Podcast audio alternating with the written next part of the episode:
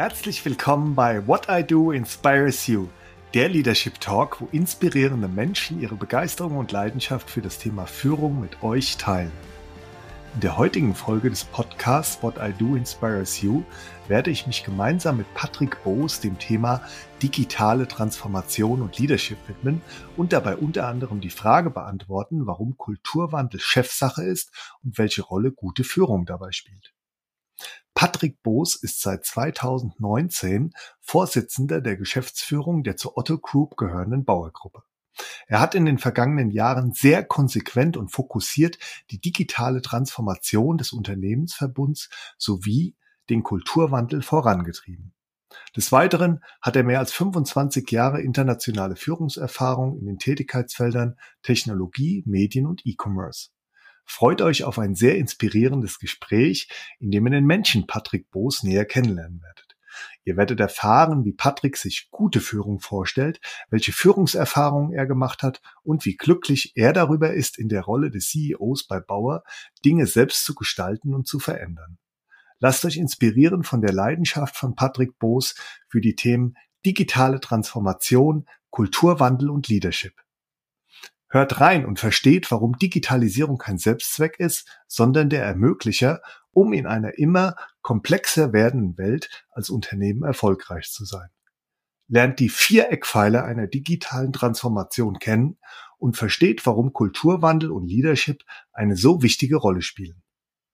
Bei What I Do Inspires You bekommt ihr praxisnahe Tipps und Tricks, lernt diese sofort Schritt für Schritt als Führungskraft umzusetzen und so mit Freude und Begeisterung ein moderner Leader zu werden.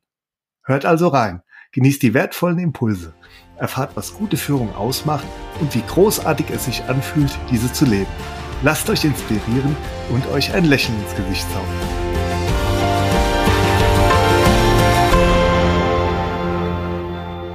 Lieber Patrick, es ist mir eine große Freude, dich beim Podcast What I Do Inspires You begrüßen zu dürfen. Herzlich willkommen. Hallo Joachim und vielen, vielen Dank für die Einladung. Sehr gerne. Wir beide werden uns heute mit dem Thema digitale Transformation und Leadership beschäftigen und dabei unter anderem die Frage beantworten, warum Kulturwandel Chefsache ist und welche Rolle gute Führung dabei spielt. Patrick, du bist seit 2019 Vorsitzender der Geschäftsführung der zur Otto Group gehörenden Bauergruppe und du hast in den vergangenen Jahren sehr konsequent und fokussiert die digitale Transformation des Unternehmensverbunds sowie den Kulturwandel vorangetrieben.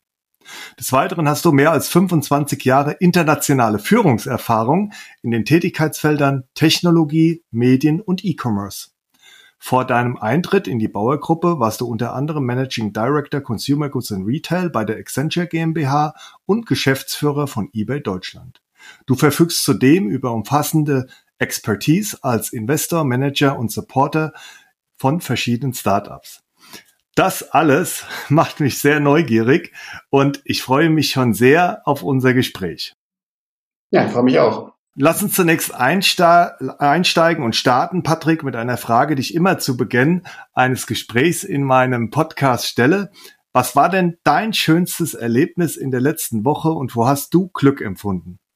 Also wir waren ja alle oder die meisten von uns wahrscheinlich in der letzten Zeit im Homeoffice wegen Covid und waren sehr stark an unseren Arbeitsplatz zu Hause gebunden und hatten wenig Kontakt außen und haben wenig Reisen unternehmen können. Und letzte Woche bin ich tatsächlich zum ersten Mal seit längerer Zeit wieder geschäftlich unterwegs gewesen. Ich bin Aufsichtsrat äh, einer unserer Tochtergesellschaften in Österreich. Da war ich in Salzburg und konnte Sonntagabend tatsächlich zu den Salzburger Festspielen gehen und habe dann ein Strategie-Meeting gehabt und eine Aufsichtsratssitzung und verschiedene Dinners. Und es hat so viel Spaß gemacht, mal wieder mit Menschen in einem Raum zu sitzen, in die Augen zu gucken, wirklich auch die Regungen wahrzunehmen und am Ende den Eindruck zu haben, dass gerade solche Strategiethemen doch besser zu diskutieren sind, wenn man sich sieht, wenn man in, wenn man zusammensitzt. Und das hat mir tatsächlich großes Glück gebracht und große Freude gemacht. Ja, absolut. Das kann ich nur bestätigen. Ich meine, unsere Zuhörerinnen äh, sehen dich jetzt gerade nicht, aber da hast du wirklich auch so ein Leuchten in den Augen, als du das jetzt erzählt hast. Und ähm, ja, kann ich aus meiner eigenen Erfahrung auch nur bestätigen, dass es manchmal ähm, Themen gibt, da ist es viel, viel schöner und auch wertvoller, wenn man sich, wenn man sich sieht und die Themen dann auch gemeinsam in Präsenz sozusagen besprichst und bearbeitet, ja. Genau. Wir waren ja alle sehr euphorisch, was das Remote-Arbeiten angeht. Das hat ja auch wirklich sehr, sehr gut funktioniert. Wir waren sehr effektiv, sehr produktiv. Aber so die wirkliche zwischenmenschliche Interaktion in bestimmten Themen, Feedbackgespräche gehören auch dazu, Personalentwicklungsgespräche, das ist einfach nicht zu ersetzen durch einen Remote Call. Absolut. Patrick, damit unsere Zuhörerinnen und Zuhörer dich noch etwas besser kennenlernen und verstehen, wer denn der Mensch Patrick Boos ist, habe ich die drei folgenden Fragen an dich. Meine erste Frage lautet, wer bist du? Ich bin Patrick, ich bin 54 Jahre alt, ich bin äh, verheiratet mit einer tollen Frau und habe mit ihr zusammen drei wirklich großartige Kinder. Äh, mit denen zusammen und einem Hund lebe ich in Berlin und das schon seit vielen Jahren, wo wir uns sehr wohlfühlen. Und ja, beruflich, hast du schon gesagt, bin ich bei der Otto-Gruppe und zwar verantwortlich als CEO für eine Tochtergesellschaft, nämlich die Bauer-Gruppe. Das ist eine, ein Unternehmen, was Online-Retail, also E-Commerce betreibt, aber eben auch Logistik und Technologiedienstleistungen. Und ja, das ist das, was ich mache. Sehr schön. Meine zweite Frage, Patrick. Was ist dir wirklich wichtig? Also jetzt hast du wirklich sehr stark betont. Und äh, ich meine, wichtig sind mir ganz viele Dinge, aber was mir wirklich wichtig ist, ist tatsächlich meine Familie. Und zwar einerseits meine Familie, in der ich heute lebe, mit der ich lebe, aber eben auch meine Herkunftsfamilie. Und ich glaube, man kann sagen, auch alles, was so in Richtung Familie geht, also wo Menschen zusammenkommen, wo Menschen eine gewisse Zusammengehörigkeit empfinden, das ist mir, das ist mir sehr wichtig. Ähm, auch ein Unternehmen ist ja am Ende eine, eine Art von Familie oder ein Bereich ist eine Familie. Mir ist wirklich wichtig, mit Menschen in Kontakt zu stehen. Ähm, also auch wenn ich arbeite, nicht als Experte, so ein bisschen verborgen, zurückgezogen zu arbeiten, sondern den überwiegenden Teil meiner Tätigkeit mit Menschen zu, äh, zu verbringen. Auch das ist mir wichtig. Und in dem Zusammenhang auch wirklich Verantwortung zu übernehmen einerseits und andererseits gestalten zu können, Dinge voranbringen zu können, Dingen einen gewissen Stempel aufdrücken äh, äh, zu können. Das sind Dinge, die mir wirklich wichtig sind. Da kann man sagen, momentan geht es mir diesbezüglich wirklich gut, weil viel von dem, was ich eben erwähnt habe, ja, ist momentan voll erfüllt. Das freut mich sehr. Und meine letzte Frage, Patrick, ist, wofür stehst du jeden Tag auf? Ich glaube, ich stehe nicht jeden Tag für die eine Sache auf. Ich glaube, ähm, das geht nicht nur mir so, sondern anderen auch. Man steht an unterschiedlichen Tagen für unterschiedliche Dinge auf. Das kann mal der Job sein, der, ähm, der einem Spaß macht und für den man morgens aufsteht, für ein Projekt, für ein Meeting. Das kann mal die Familie sein, eine Aktion, eine Aktivität mit der Familie. Das kann eine Neugier sein, die mich aus dem Bett treibt, weil irgendetwas ansteht, von dem ich noch nicht genau weiß, was es eigentlich ist. Es kann auch mal sein, dass mich der Hund aus dem Bett treibt, wenn ich mit dem äh, morgens, äh, was ich ganz oft mache, im Morgengrauen in den Wald zum Laufen gehe. Das sind Dinge, die mich aus dem Bett treiben können. Aber natürlich ist es oft auch einfach die Pflicht, die äh, einen aus dem Bett treibt. Das kann man nicht anders sagen. Und man kann auch sagen, dass es einem nicht immer Spaß macht, aufzustehen. Und ab und zu würde man sich gerne noch mal die Decke weit über den Kopf ziehen, weil nicht nur schöne Sachen anstehen. Aber größtenteils ist es schon so, dass mich Dinge aus dem Bett treiben, die positiv sind. Und ich habe meistens, wenn ich aufwache morgens, ein positives Gefühl für den Tag. Sehr schön.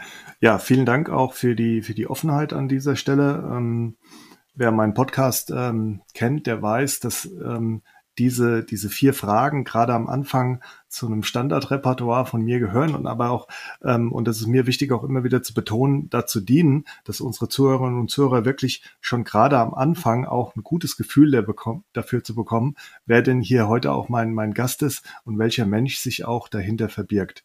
Lass uns einsteigen, Patrick, ähm, in das Thema Führung. Was, was ist für dich Führung und wie, sei, wie sieht deine Perspektive auf Führung aus?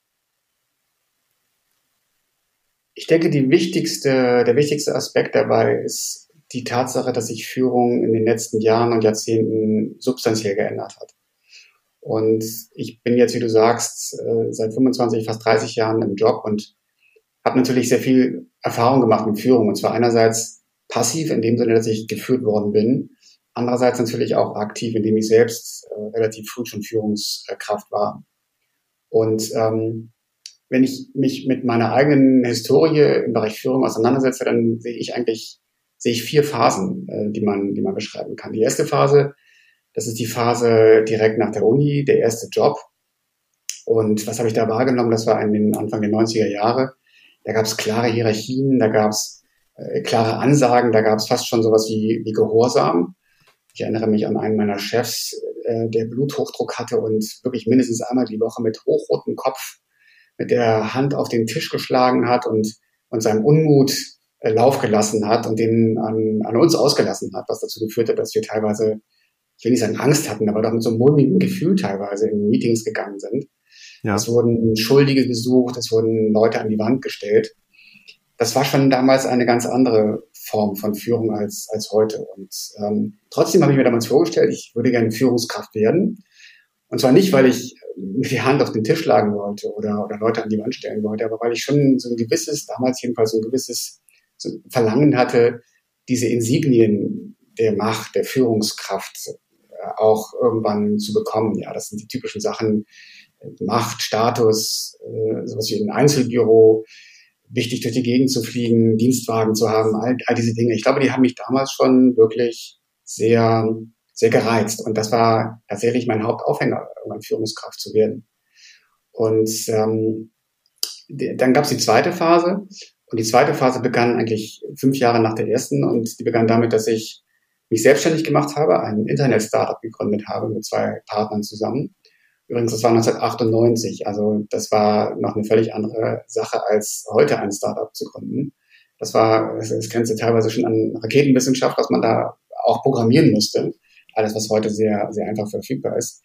Na, jedenfalls haben wir dieses Unternehmen gegründet, haben Venture Capital aufgenommen und haben angefangen, jede Menge Leute einzustellen. Und äh, sehr schnell, nach ein paar Monaten waren wir ungefähr 100 Leute. Und ich habe mich in dieser Phase, und das ist meine Erinnerung daran, komplett überschätzt eine, eine krasse Selbstüberschätzung, dass man in der Lage ist, in so einer dynamischen Entwicklung Menschen zu führen. Und ähm, äh, am Ende war es tatsächlich auch so, dass ich mit dieser Aufgabe ein Stück weit überfordert war. Und wir haben uns dann Führungskräfte geholt und ähm, Menschen, die das besser konnten damals. Und die haben uns als Gründer eher so auf das ganze Thema Vision und so weiter beschränkt. Das war also die, die zweite Phase. Die dritte Phase war dann so diese sagen, etwas professionalisiertere, wo ich bereits Führungskraft war, in Unternehmen wie äh, Axel Springer, äh, du hast erwähnt, äh, bei eBay, äh, aber auch in der Beratung. Und das war schon eine deutlich strukturiertere Art, mit Führung umzugehen, aber immer noch so ein Stück weit old school. Aber ich habe mich damals sehr intensiv mit auch Führungsliteratur auseinandergesetzt, habe viel gelesen. Und ich muss wirklich sagen, ich hatte sehr, sehr gute Mentoren. Ja, jemand wie Meg Whitman von eBay, mit der ich häufiger zu tun hatte, hat mich wirklich in meiner, in meinem Führungsverständnis sehr geprägt. Und davon äh, zehre ich tatsächlich auch heute noch. Ja, und die letzte Phase, die vierte Phase, würde ich mal sagen, hat begonnen mit meiner jetzigen Aufgabe. Und das war tatsächlich seit langer Zeit mein Ziel, nämlich CEO einer Firma zu sein, in der man selbst sehr stark gestalten kann und in dem man vor allem wirklich kulturell sehr stark gestalten kann und wo man die Möglichkeit hat, zusammen mit den Leuten, mit den Teams, ein Unternehmen hinsichtlich Geschäftsmodell, hinsichtlich Organisation, hinsichtlich Kultur, ich würde nicht sagen umzukrempeln, aber doch sehr stark weiterzuentwickeln. Und ja, und da bin ich äh, heute und äh, ich habe so den Eindruck, jetzt bin ich nach diesen vier Phasen äh, im Bereich Führung wirklich angekommen, da wo ich eigentlich hin wollte und wo ich mich ganz besonders wohlfühle. Und das bringt wahnsinnig viel Spaß. Also ich finde es interessant, dass, dass du das in diese vier Phasen unterteilt hast und ähm, jetzt ähm, ist es ja so, ähm, wir beide sind uns ähm, alterstechnisch äh, sehr nah und gerade als du diese erste Phase beschrieben hast, ähm, konnte ich das auch sehr gut abgleichen mit dem, was, was ich erlebt habe. Natürlich am Anfang nicht als Führender, sondern als, als Geführter und ähm, da sind mir damals schon genau diese gleichen äh, Dinge aufgefallen, die du eben auch genannt hast. Ähm, auch diese Hierarchien und so weiter. Das hängt natürlich A von der Zeit ab, in der wir beide sozusagen diese erste Erfahrung als Geführter gemacht haben. Hängt natürlich auch immer ein bisschen vom Unternehmen dann auch ab. Aber es hat mir dann auch gezeigt, und das war für mich auch ein wesentlicher Grund, ähm, warum ich sehr früh dann auch gesagt habe, hm, irgendwann möchte ich sozusagen in die Rolle dieses Führenden kommen, weil mir dann schon zwei, drei Sachen damals aufgefallen sind, äh, um es ganz ehrlich zu sagen, die mir so nicht gepasst haben, die mir gegen Strich gegangen sind und wo ich gesagt habe, ähm, da habe ich auch einen Anspruch an mich selbst, das vielleicht später mal irgendwie anders oder, oder besser zu machen. Also sagen wir mal, diese negativen Erfahrungen, äh, die ich da auch am Anfang gemacht habe, zumindest für, für mich im Abgleich mit dem, was ich eigentlich ähm, an Verständnis von der Führungskraft hatte, die haben mich dann auch dazu bewogen, mich sozusagen ähm, auf, den, auf den Weg zu machen. Und so hat, glaube ich, auch jeder, der ähm, schon so eine längere Führungserfahrung hat, wie du sie hast oder wie ich sie auch habe, ähm, verschiedene Phasen dann auch erlebt, wie du sagst, als Geführter und auch als ähm, Führungs, Führungskraft. Und ähm, besonders schön fand ich auch jetzt, ähm, dass du dann zum Schluss gesagt hast, du bist jetzt auch als, als Führungskraft angekommen und du hast ja auch einiges genannt, was, sagen wir mal, diese Rolle als Führungskraft neben natürlich diesen diesen, diesem Titel CEO und alles, was mit dieser Funktion dann, dann verbunden ist, also an der Spitze von einem Unternehmen zu stehen, ähm, dass du auch sagst, okay, da habe ich wirklich auch die Möglichkeit, dann entsprechend auch ähm, gestalterisch tätig zu werden und dieses gestalterisch selbstbestimmte Tätigwerden, das ist ja auch, ähm, sagen wir mal, bei, bei ähm, dem ganz normalen Mitarbeiter, der, bei der normalen Mitarbeiterin und auch bei der Führungskraft, die sich vielleicht nicht gerade auf CEO-Level befindet, ist es ja ein zentrales Element, auch ähm, dann auch motiviert, dann auch jeden Tag in den Job reinzugehen. Also wenn du weißt, du kannst auch irgendwie Dinge verändern und du kannst sie beeinflussen, das ist ja wirklich ein, ein, ein zentrales Element. Und ähm, deshalb finde ich es auch schön und auch interessant zu hören, dass du jetzt aus deiner CEO-Perspektive ähm, das da genauso siehst und sagst, da bin ich jetzt auch, auch angekommen. Und man sieht auch deutlich anhand der vier Phasen, die sich ja über einige Jahre dann auch ziehen, dass ähm, sich Führung dann auch ähm, aus meiner Sicht, Gott sei Dank, ja, zwar noch nicht überall, aber auch äh, zum Positiven gewandelt hat. Ja, ja das stimmt. Ähm, du hast ja jetzt ähm, schon schon Führungserfahrungen auch beschrieben, ähm, hast auch äh, die Mentorenrolle äh, vorhin nochmal auch ähm, genannt. Ähm, wenn du dich so zurückerinnerst, was war so ähm, wirklich eine, eine einschneidende positive Führungserfahrung, die du hattest, wo du sagst, ah, das ist so bei mir hängen geblieben und ähm, das sind auch Sachen, äh, wenn ich mich dran zurückerinnere, die wende ich vielleicht auch in meiner eigenen Führungstätigkeit dann auch an? Also es, es, es gibt, glaube ich, viele äh, Gedanken, die ich dazu habe. Am Ende war es immer so, dass ganz allgemein gesagt meine Führungskraft mir in dem Moment Angebote gemacht hat, Vorschläge gemacht hat, ohne jetzt wirklich zu sagen, dass es das eine oder das andere schlechter oder besser wäre. Also mich tatsächlich damit alleingelassen hat, die Entscheidung zu treffen, aber mir verschiedene Optionen aufgezeigt hat. Und ich erinnere mich an eine ganz besonders. Das war auch eine Chefin aus, äh, aus Amerika ähm, bei eBay, als es darum ging, dass wir jemanden eingestellt hatten, der ein sehr guter Performer war, aber nicht zur Kultur des Unternehmens gepasst hat. Und das war eine Führungskraft, die äh, jahrelang in einem amerikanischen Konzern war, wo sie mehr oder weniger jede Situation, in der sie entscheiden musste, immer in so eine 2x2-Matrix gefasst hat. Und dann hat sie gesagt, okay, ähm, was, was kannst du jetzt tun, wenn du, wenn du vor der Entscheidung stehst, wen du einstellst? Du hast da auf der einen Seite hast du die Performance, äh, die kann hoch oder niedrig sein. Auf der anderen Seite hast du den kulturellen Fit, der kann gut oder schlecht sein. Und du weißt natürlich, du willst äh, idealerweise den haben, der gut performt und der gut zur Kultur passt. Und du weißt auch, dass du auf keinen Fall den willst oder die willst, die links unten ist, also die schlecht performt und nicht zur Kultur passt. Wenn du jetzt aber diese Edge Cases hast in der Mitte, wofür entscheidest du dich? Und am Ende hat sie mich dann dahin gebracht, dass es alternativlos ist, nach der Kultur zu entscheiden, weil man mehr oder weniger jeden Menschen in seiner Business Performance weiterentwickeln kann. Aber die Kultur, die Haltung, das Wertesystem, das sind Dinge, die hat man oder man hat sie nicht. Und das kann kein Unternehmen in kurzer Zeit schon gar nicht bewirken, dass jemand sich in diesem Konstrukt in der Form weiterentwickelt. Und das war, das war ein, ein und damit hat sie mich wirklich auch alleine gelassen dann. Und ähm, das war für mich so ein einschneidendes Erlebnis, was ich jetzt auch häufiger wieder hernehme, zu sagen, okay, du hast hier diese Möglichkeiten, äh, klar ist, du willst nicht das und nicht das, aber wenn du dich zwischen dem und dem entscheiden musst, was machst du denn dann? Und mir ja, Angebote gemacht habe. So, das war so, wenn du mich fragst, eine von meinen einschneidenden Erfahrungen, die sehr gut waren. Ja, und ähm, weil du auch gerade sagst, das, das Wichtige ist, dass, dass man da, da Angebote macht. Ähm, das ist auch, glaube ich, ähm, also für meine Zuhörerinnen und Zuhörer ist es immer dann interessant, auch gerade äh, wenn, wenn wie heute du als CEO vom Bauer dann ähm, zu, ihn, zu ihnen sprichst, dass wir ähm, dann auch vielleicht den einen oder anderen Tipp mitnehmen können, auch gerade wenn man in der Rolle als Führungskraft dann auch ist. Und ähm, da fand ich es jetzt auch gut, dass du das mit den Angeboten nochmal erwähnt hast, weil es ist oft, glaube ich, gar nicht angesagt, dann als Führungskraft dann auch auf der einen Seite alles mundgerecht zu servieren und dann Vorgaben zu machen, sondern gerade auch Stichwort Eigenmotivation entsteht ja dann auch dann bei den Mitarbeitern, wenn du sagst, okay, ich, ich habe hier ein Angebot, ja, ähm, das ich vielleicht dann äh, nehmen kann, vielleicht auch nicht nehmen kann, ich kann es ausgestalten ähm, und ähm, das bringt mich sozusagen auch wieder in diese, in diese Eigenverantwortung rein. Und ähm, auf das Thema Kultur und Wichtigkeit der Kultur äh, werden wir ganz sicher äh, zum späteren Zeitpunkt unseres Gesprächs auch nochmal eingehen, auch im Kontext von unserem Kernthema, was wir heute haben, diese digitale Transformation. Ähm, Patrick, du hast eben gesagt, also so habe ich es auf jeden Fall verstanden, es war von dir auf jeden Fall ein Ziel und auch ein Wunsch, in diese Führungsrolle zum einen, aber dann auch insbesondere in die CEO-Rolle reinzukommen, ähm, weil du auch dann natürlich diese Möglichkeiten, die du sehr gut beschrieben hast, gestalten, beeinflussen, verändern, ähm, dann auch, auch bekommen hast.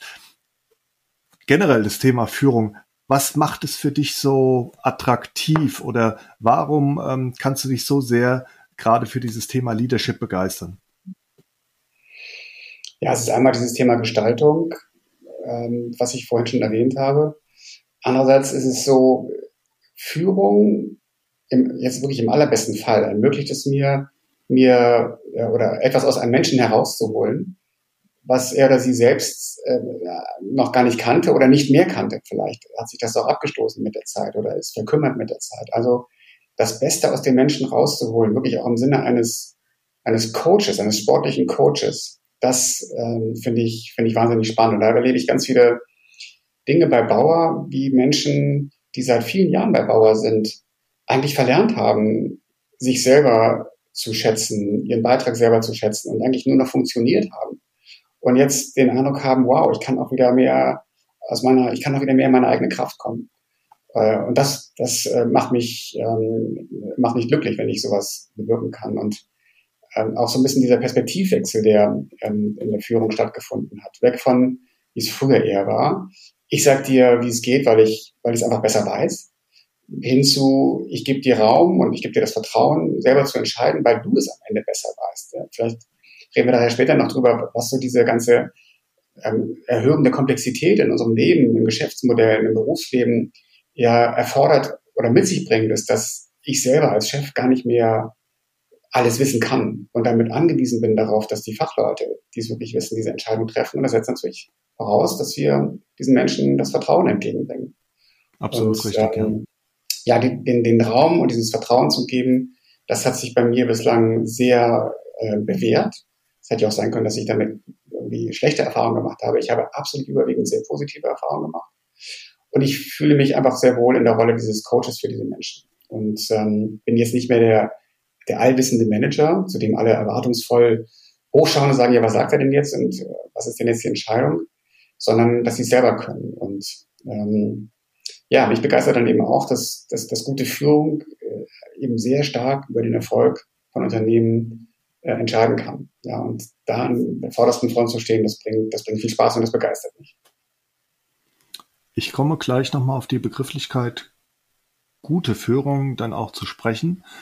Ähm, war auch schön, eben dein, dein Leuchten da auch da in den Augen zu sehen, als du gesagt hast, das, das macht dich auch, auch glücklich. Also dieses Potenzial von der Mitarbeiterin oder von dem Mitarbeiter dann in dieser Rolle auch des Coaches zunächst mal zu entdecken und, und auch so ein bisschen freizulegen. Ja, das hat ja dann im Prinzip zwei Facetten, die du auch angesprochen hast, äh, was ich auch immer erlebe, dass teilweise die, die Mitarbeiterinnen und die Mitarbeiter auch für, für sich noch gar nicht genau wissen, was steckt denn da überhaupt ähm, in mir drin, auch an, an Potenzial und sofern es teilweise auch gar nicht anwenden können, also sich ihrer eigenen Stärke und ihres Potenzials dann auch gar nicht bewusst sind. Da spielen natürlich viele andere Sachen ähm, dann natürlich auch eine Rolle, die auf dem Weg dahin, bis man sie letztendlich führt, ähm, sie haben nicht diese Erfahrung vielleicht machen lassen. Aber umso schöner ist es dann, glaube ich, auch zu erleben als Führungskraft, gerade in dieser Rolle als Coach, das dann ähm,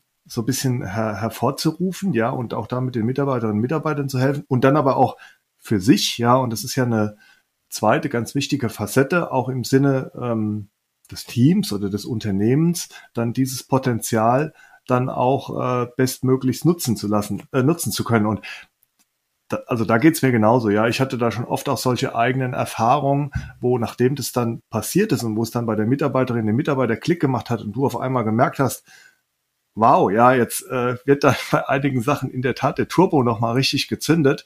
Äh, was, was das dann, ähm, was das dann bewirkt, das ist teilweise echt, echt unglaublich, ja.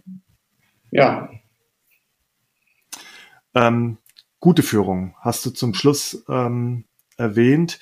Ähm, es ist vielleicht manchmal so ein bisschen ähm, sehr platt zwischen guter und schlechter Führung zu unterscheiden. Dennoch glaube ich, hat, ähm, wenn es nicht jede Führungskraft hat, aber doch jede Mitarbeiterin, jeder Mitarbeiter ein ganz gutes Gefühl dafür, werde ich denn gut geführt oder werde ich nicht gut geführt? Ja, und es gibt ähm, da muss ich ja an dieser Stelle gar nichts mehr zu sagen. Auch viele, viele Statistiken und Studien, die auch belegen, welchen Einfluss dann gute oder schlechte Führung nicht nur auf das Klima in der Firma, Firma hat, sondern auch darüber hinaus, was dann auch ein Unternehmen dann attraktiv macht oder in umgekehrter Art und Weise auch dazu führt, dass Mitarbeiterinnen und Mitarbeiter das Unternehmen verlassen.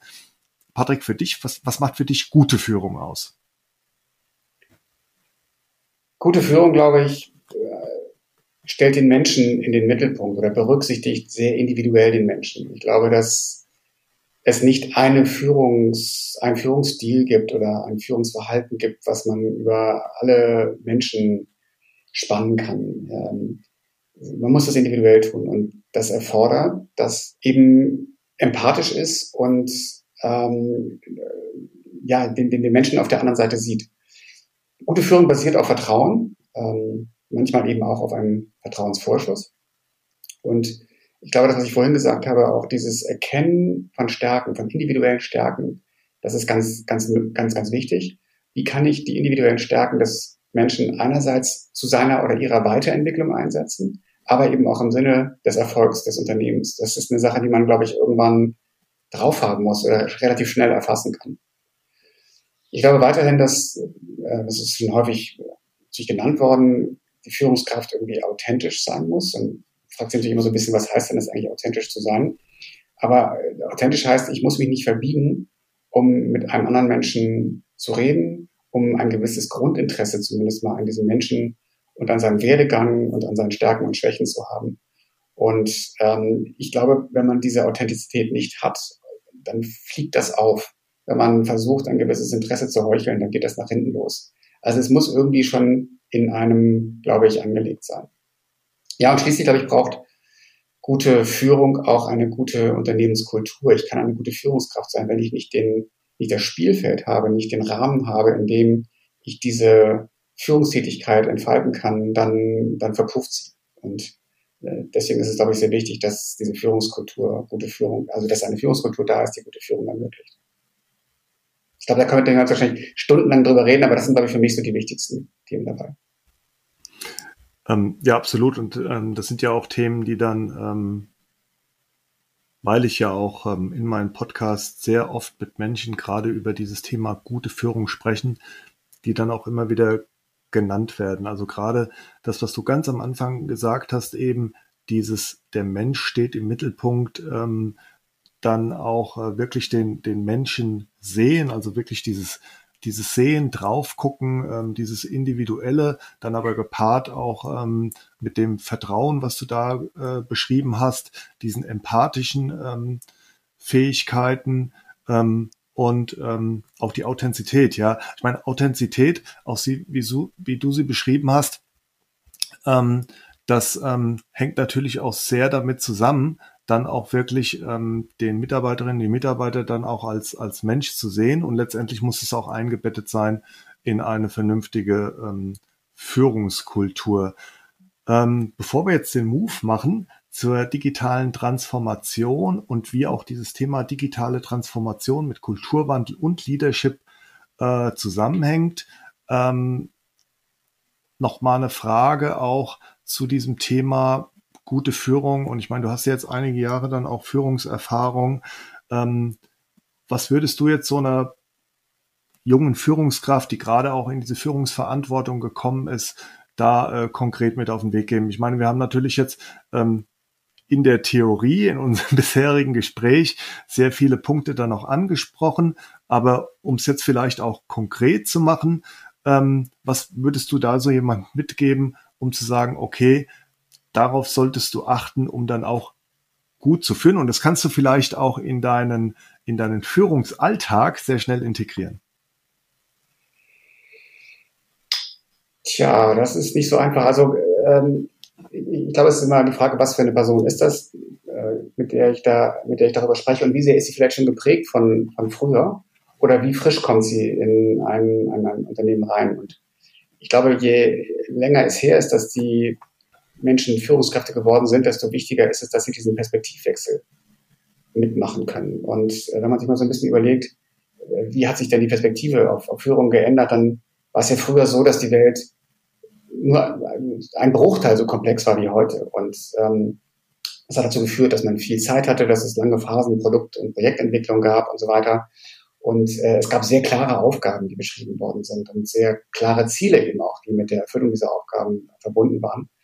Und ähm, das hat dazu geführt, ich weiß nicht, du hast, du hast ja Bodo Jansen mal, mal bei dir gehabt, glaube ich auch. Und der hat ja diesen wirklich tollen Film über Obstars Bogen gemacht und ja. dann dieses, äh, die, diese, diese Unterscheidung gemacht zwischen Manager und Führungskraft. Und ich glaube, was ich eben jemandem sagen würde, ist, versuche nicht zu sehr an Management zu denken, weil da denken wir alle an den Zirkusdirektor, der in der Manege steht und die Tiere domptiert, ja. sondern versuche wirklich äh, äh, Menschen zu führen im Sinne dessen, was ich vorhin gesagt habe, die, den Mensch zu sehen, die Stärken zu sehen, zuzuhören und, ähm, äh, und, und, und, und darauf aufzubauen. Ähm, und ähm, ja, ich glaube, wichtig ist es, dass man sich ständig Inspiration holt äh, von außen als Führungskraft. Also sich äh, nicht immer denkt, man kann das alles sich selber aneignen. Das kann, glaube ich, kein Mensch. Ich glaube, man braucht Inspiration von außen, man braucht Anregungen von außen, man braucht Ideen von außen und ähm, man braucht vor allem auch Feedback. Und ich würde jedem raten, sehr, sehr offen zu sein für, für Feedback. Feedback ist auch bei Bauer ein, ein großes Thema. Äh, Upward-Feedback, äh, 360-Grad-Feedback, direktes One-on-One-Feedback. Wir machen das sehr, sehr viel und das kalibriert uns immer wieder neu und es hilft mir auch total zu sehen, bin ich eigentlich mit dem, was ich tue, auf dem richtigen Weg. Also Feedback anzunehmen als äh, etwas, was, ähm, was ich berücksichtige und was mich leitet, das halte ich für wahnsinnig, äh, für wahnsinnig wichtig. Ähm, ja, dann das Thema Vertrauen. Äh, ich, man braucht natürlich ein gewisses Judgment, eine gewisse Menschenkenntnis, um zu wissen, wem man vertrauen kann und wem nicht. Ich würde trotzdem jeden ermutigen, zunächst einmal mit Vertrauensvorschuss auf Menschen zuzugehen und daran mitzuwirken, eine Kultur zu etablieren, die das erlaubt. Es gibt ja Kulturen, die sind eher vertrauensorientiert und es gibt Kulturen, die sind eher misstrauensorientiert. Ja. Und ähm, ich, ich würde Leuten immer empfehlen, das Einzige, was du verlieren kannst, ist, dass das in diesem Fall mal schlecht läuft. Aber dann, dann lernst du daraus. Aber geh auf die Leute zu mit einem gewissen Vertrauen und nicht mit einem Misstrauen. Vermutlich will dir keiner was Böses. Ich kenne so viele Führungskräfte, die dauernd den Eindruck haben, jemand will ihnen etwas Böses, jemand sägt an ihrem Stuhl oder sonst was. Und ich glaube, es ist ähm, ein Zeichen von Größe, mit Vertrauen auf Menschen zuzugehen und ihnen diesen Vertrauensvorschuss zu geben. Also das sind so die wichtigen Dinge wie gesagt, sich nicht so sehr als Manager zu fühlen, der sagt, was gemacht werden soll, sondern wirklich Führung zu verstehen als, als Angebot an die Mitarbeiter, diese Menschen zu entwickeln, zu unterstützen in dem, was sie zu tun haben. Und genau, ihnen dieses Vertrauen entgegenzubringen. Das wären so die Dinge, die mir jetzt spontan einfallen. Sehr schön. Den gibt's auch jetzt von meiner Seite nichts mehr hinzuzuführen. Das kann man ähm, genau auch so, so stehen lassen und versetze ich mich jetzt auch in diese Rolle dieser jungen Führungskraft, äh, wo ich eben gesagt habe, vielleicht hast du da den einen oder anderen Tipp, Ähm, so könnte ich dann beispielsweise auch schon einiges aus dem raushören und auch umsetzen, was du gerade gesagt hast, Patrick. Also vielen Dank dafür. Ähm, ja, ich habe es angekündigt. Ähm, es kommt jetzt der, der Move zum Thema digitale Transformation. Ähm, und da zunächst die Frage von mir, was verstehst du denn unter einer digitalen Transformation? Ja, vielleicht mal, bevor ich darauf antworte, das Gegenstück dazu, was ist denn eigentlich Digitalisierung nicht oder digitale Transformation nicht? Und das ist definitiv nicht ein Selbstzweck. Und ich habe immer wieder das Gefühl, dass einige Menschen denken, es ist ein, ein Selbstzweck. Sie hören dieses Wort und sagen, sie müssen darauf reagieren. Und sie machen sich über Dinge Gedanken, die man mit der Digitalisierung erreichen kann, die aber möglicherweise komplett an Kundenbedürfnissen äh, vorbeigehen. Ja, also ich glaube, es ist immer wichtig zu sagen, Digitalisierung ist kein Selbstzweck, sondern es ist ein Enabler, um in der immer komplexer werdenden Welt als Unternehmen erfolgreich zu sein. Und ich glaube, es geht um die Nutzung von Technologie, um am Ende die, die Zukunft eines Unternehmens äh, zu sichern. Und das gelingt nur, wenn man Produkte hat, die einen Kundennutzen haben und diesen Kundennutzen ständig weiterentwickelt und, und ständig verbessert. Und um das tun zu können, ist es, ist es wichtig, glaube ich, in vier, in vier wesentlichen Bereichen äh, ein Unternehmen zu transformieren oder zu digitalisieren. Das ist einmal das Thema Geschäftsmodell. Also wie, was bedeutet Digitalisierung eigentlich für mein Geschäftsmodell? Und äh, da ist es wirklich interessant, was wir, was wir bei Bauer gesehen haben. Die Digitalisierung des Geschäftsmodells ist es ja nicht einfach nur den Katalog, den wir früher hatten, ins Internet zu stellen und zu sagen, so du kannst es jetzt im Internet bestellen. Das ist vielleicht Digitalisierung 1.0, aber bei uns geht es ja darum zu fragen, wie können wir denn die Möglichkeiten der Digitalisierung nutzen, um diesen ganzen Prozess noch viel besser zu machen? Ihn äh, auf dich, Joachim, zu äh, personalisieren zum Beispiel, um äh, künstliche Intelligenz einzusetzen, Dinge dir vorzuschlagen, was du vielleicht äh, gerne hättest, was zu dir passen würde. Also das ist Digitalisierung aus meiner Sicht des Geschäftsmodells und oder ein Aspekt dessen. Zweitens müssen natürlich Prozesse digitalisiert werden.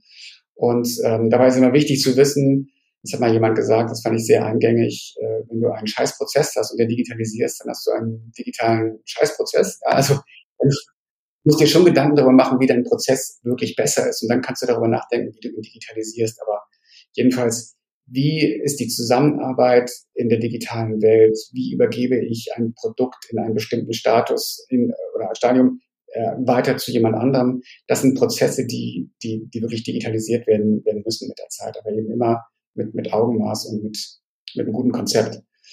Das dritte sind natürlich die Systeme selber, also meine, meine ganze IT. Ähm, da reden wir jetzt ja heute von sehr offenen Systemen, von, von cloud-basierten Systemen, äh, von, von ähm, Plattformen meistens im Gegensatz zu das, was sie damals waren, nämlich meistens irgendwie monolithische, riesige On-Premise-Installationen von, von, äh, von, von einem Intershop oder so etwas. Also wie, wie digitalisiere ich, wie führe ich meine Systeme in äh, eine neue Welt. Und der vierte und aus meiner Sicht wirklich bei weitem wichtigste Aspekt, das ist die, äh, da will ich nicht sagen Digitalisierung der Kultur, aber die Transformation der Kultur. Und das beinhaltet ähm, ganz viele Dinge. Das beinhaltet das Mindset der Menschen zum Beispiel von einem linearen Denken hin zu einem äh, exponentiellen Denken. Das beinhaltet äh, von einem Silo zu kommen zu crossfunktionaler Zusammenarbeit. Das bedeutet auch in MVP-Themen vorzugehen, also iterativ vorzugehen, anstatt von vornherein zu versuchen, etwas perfekt zu, zu gestalten. Und ähm, das sind so aus meiner Sicht die, die wesentlichen äh, Eckpfeiler einer, äh, einer digitalen Transformation. Ja, zum einen glaube ich, ähm, für alle, die auch da bis jetzt noch nicht ganz so viel mit zu tun hatten, ähm, mit dem Thema Digitalisierung, ähm, immer noch, glaube ich, auch, auch viele, die da gar nicht so hart von berührt werden. Ähm, aber auch mit dem Thema digitale Transformation super interessant. Diese Aufgliederung in diese vier, vier Bereiche, die davon betroffen sind, also Geschäftsmodell, Prozesse, Systeme und, das hast du dann zum Schluss auch gesagt, aus deiner Sicht das Wichtigste, ähm, das Thema, das Thema Kultur und auf dieses Thema Kultur, Unternehmenskultur, kultureller Wandel ähm, werden wir da auch ähm, gleich nochmal eingehen. Und ich fand es auch ähm, jetzt ähm, schön, dass du zumindest für mich auch die Begrifflichkeit äh, der Digitalität ähm, oder Digitalisierung auch noch so ein bisschen attraktiver gemacht, indem du gesagt hast, es ist kein Selbstzweck, sondern es ist auch, auch ein es ist ein Enabler, ne? Und ähm, dann wirklich zu sagen, na ja, durch das, was da abläuft, ermöglichen wir uns auch, auch ganz viele, viele Dinge. Diese, diese Transformation, also diese, diese Reise, wie lief das ab bei euch, bei Bauer? Ja, das kann man schwer in einem Satz sagen. Vor allem ist sie mhm. ja noch nicht abgeschlossen. Nicht? Also wir sind ja mittendrin. Mhm. Ich würde mal sagen, die ist vor 20 Jahren losgegangen mit der Gründung von Bauer.de, also der, der ersten Webseite sozusagen, ähm, die aber tatsächlich nichts anderes war als der Katalog im Internet sozusagen und der Möglichkeit, äh, am Anfang noch gar nicht zu bestellen, sondern zuerst nur anzurufen, später auch zu bestellen natürlich. Aber das war eben noch keine wirkliche äh, Transformation. Und das Interessante ist, dass wir heute ungefähr 90 Prozent unserer Handelsumsätze bereits äh, über digitale Kanäle machen. Ja, 90 Prozent, also 10 Prozent ist noch Katalog und Telefon. Aber trotzdem sind wir nach wie vor ein, ein eher analog tickendes Unternehmen. Also wir tun alles dafür, um das zu ändern. Hm. Aber wir sind heute immer noch in den Prozessen, in der Organisation und so weiter relativ analog. Und, und da kommt das ähm, äh, zutage, was ich eben gesagt habe, dass von diesen vier Aspekten die Kultur das Wichtigste ist. Wenn die Kultur das erste wäre, was man äh, transformieren würde, dann würde die, dann würden die anderen Dinge sozusagen von alleine kommen, weil es eine Haltung, weil es ein Mindset, weil es ein Wille der Menschen ist, sich weiterzuentwickeln und dann der Druck darauf, Systeme zu finden, Prozesse zu optimieren, das Geschäftsmodell zu ändern, mehr oder weniger, ich will nicht sagen von selbst kommen, aber doch mit einem sehr starken äh, Rückenwind kommen.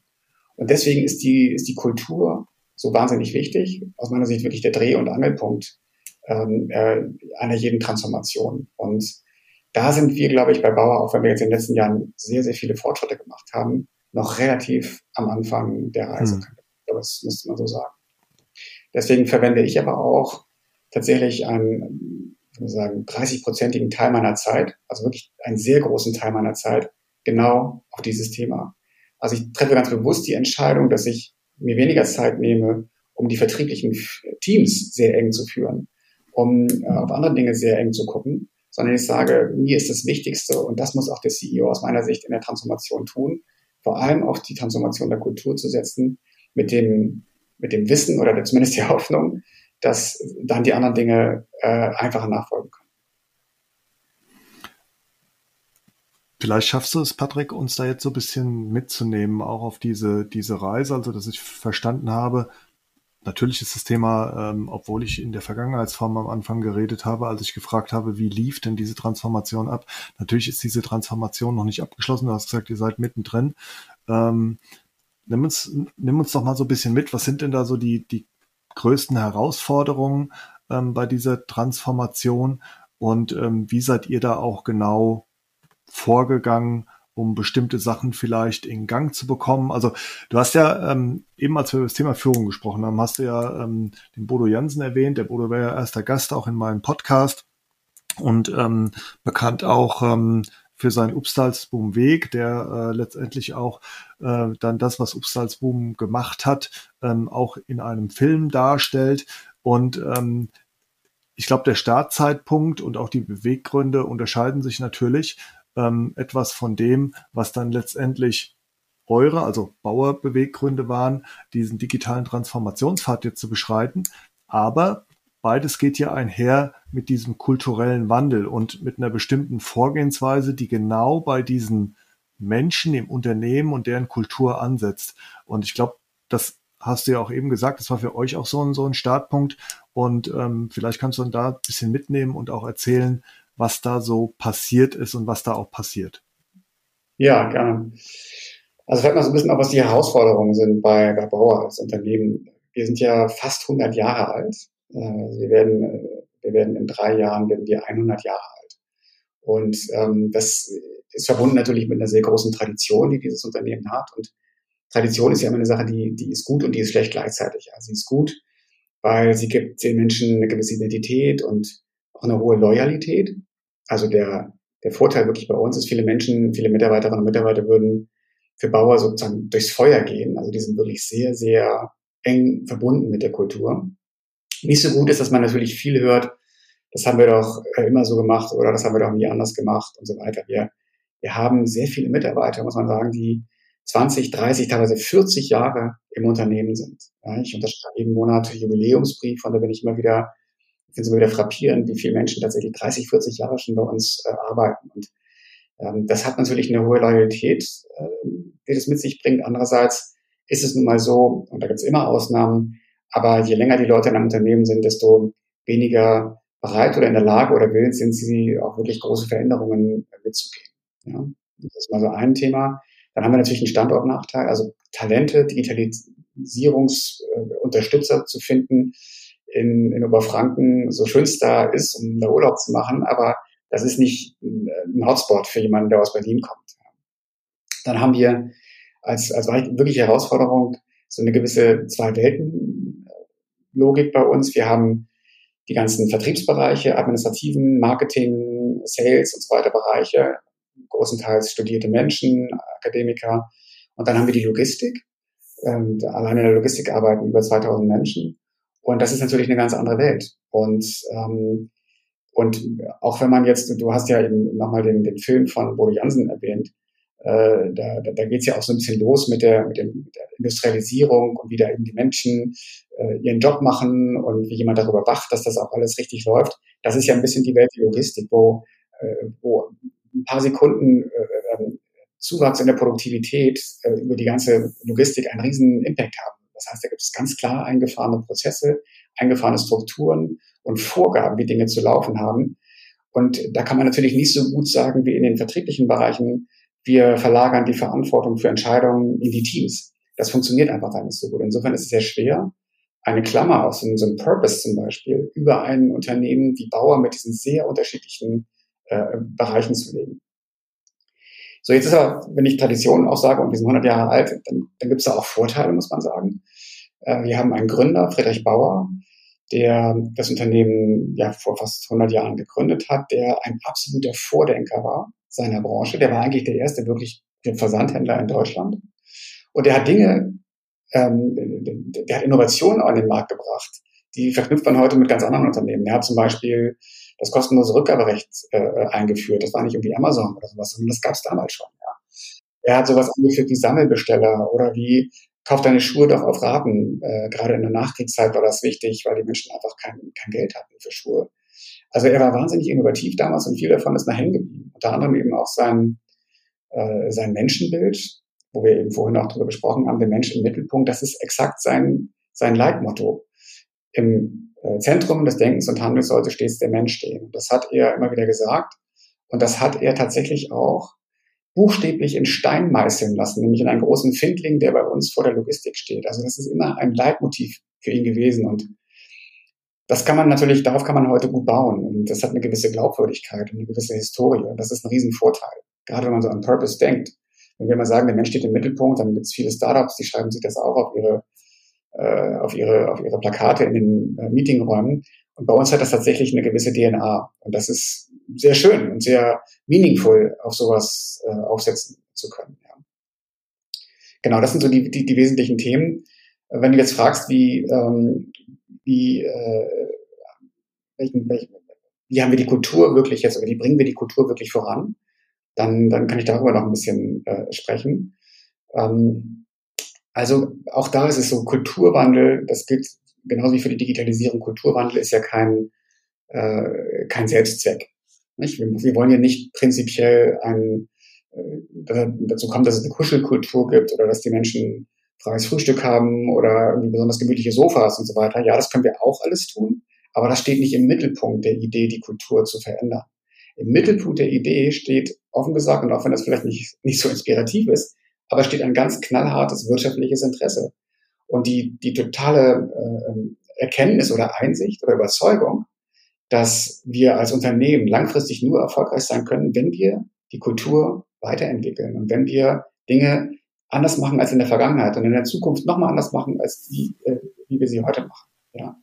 Und da, und da befindet ihr euch ja auch nicht irgendwie in einem, ich sag mal, in einem, in einem luftleeren, luftleeren Raum, ja, sondern da gibt's ja wahrscheinlich auch auf der einen Seite Dinge, die diese Kultur mit beeinflussen, die, ähm, die, die von den Mitarbeiterinnen und Mitarbeitern herkommen. Und ähm, dann gibt's ja auf der anderen Seite natürlich auch kulturelle Aspekte, die dann aber von, von, von außen auch an euch herangetragen werden. Also ähm, will sagen, auch, auch die Kultur um uns um uns herum, ja, also von globaler Kultur rede ich ja jetzt noch mal gar nicht, obwohl ihr auch äh, da, da tätig seid, aber betrachten wir jetzt nur mal ähm, Deutschland, ja, wie sich das auch im Laufe der letzten Jahrzehnten auch kulturell gewandelt hat, versus dem, wie sich auch Mitarbeiterinnen und Mitarbeiter in ihrer Kultur A, des Miteinanders, aber auch ein gewisses Selbstverständnis, was sie ja auch mitbringen und damit auch gewisse Ansprüche, wie soll mein Arbeitsplatz aussehen, aufgrund der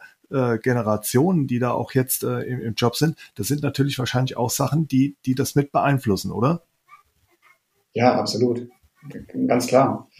Also, ähm, und da ist natürlich Covid jetzt auch ein, ein Ausnahmefall gewesen, der uns nochmal komplett rekalibriert hat sozusagen. Also diese Idee auch von vielen Menschen, aber man kann doch nicht zu Hause arbeiten, das geht doch nicht, da ist man doch abgelenkt. Und äh, sowohl die Führungskräfte haben das gesagt, als auch die Mitarbeiterinnen und Mitarbeiter.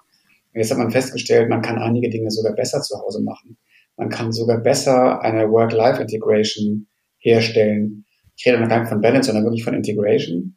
Man kann Dinge, wo viel Konzentration erforderlich ist, sehr gut von zu Hause aus machen. Man kann Abstimmung wunderbar über Teams oder über Zoom machen. Man kann ähm, weniger CO2 ausstoßen, weil man weniger commutet. Man kann später aufstehen, weil man mehr Zeit hat und so weiter und so fort. Also alle Dinge, die vorher für viele Menschen zumindest unvorstellbar waren, sind eingetreten und ähm, das ist das ist sehr positiv für uns. Bei, bei der ganzen Dramatik dieser Pandemie war das wirklich ein Aspekt, der uns auch wirklich vorangebracht. Und ähm, du hast ja auch eben gesagt, ähm, die die Bedeutung dieser Unternehmenskultur für die digitale Transformation ist eminent wichtig und dabei auch die Bedeutung der, der Menschen im Unternehmen. Ähm, wie seid ihr da vorgegangen? Also ich erinnere mich jetzt noch ähm, beispielsweise ähm, an den Upsalzboom-Ansatz, wo man dann ähm, über bestimmte, ich nenne es jetzt mal Workshop-Formate auch versucht hat, da ähm, die Mitarbeiterinnen und Mitarbeiter ein Stück weit von Anfang an äh, mitzunehmen. Also das war dann wirklich, das, das fing bei äh, Werten an oder Haltung, Werte, Verhalten und so weiter. Seid ihr da in einer ähnlichen Art und Weise äh, vorgegangen oder ähm, wie, wie habt ihr das gemacht? Ja, also erstmal war es natürlich so, dass wir Teil der Otto Group sind und die Otto Group auch sehr fortschrittlich war im Hinblick auf dieses Thema Kulturwandel die nennen das Kulturwandel 4.0 und viel von dem, was die gemacht haben, haben wir auch so ein bisschen adaptiert. Und wir haben innerhalb des Konzerns eben viel Rückenwind bekommen für alles, was wir, was wir bei Bauer tun. Ich glaube, das war wichtig. Zum Beispiel die gruppenweite Einführung des Du. Also, die hat schon vor fünf Jahren stattgefunden.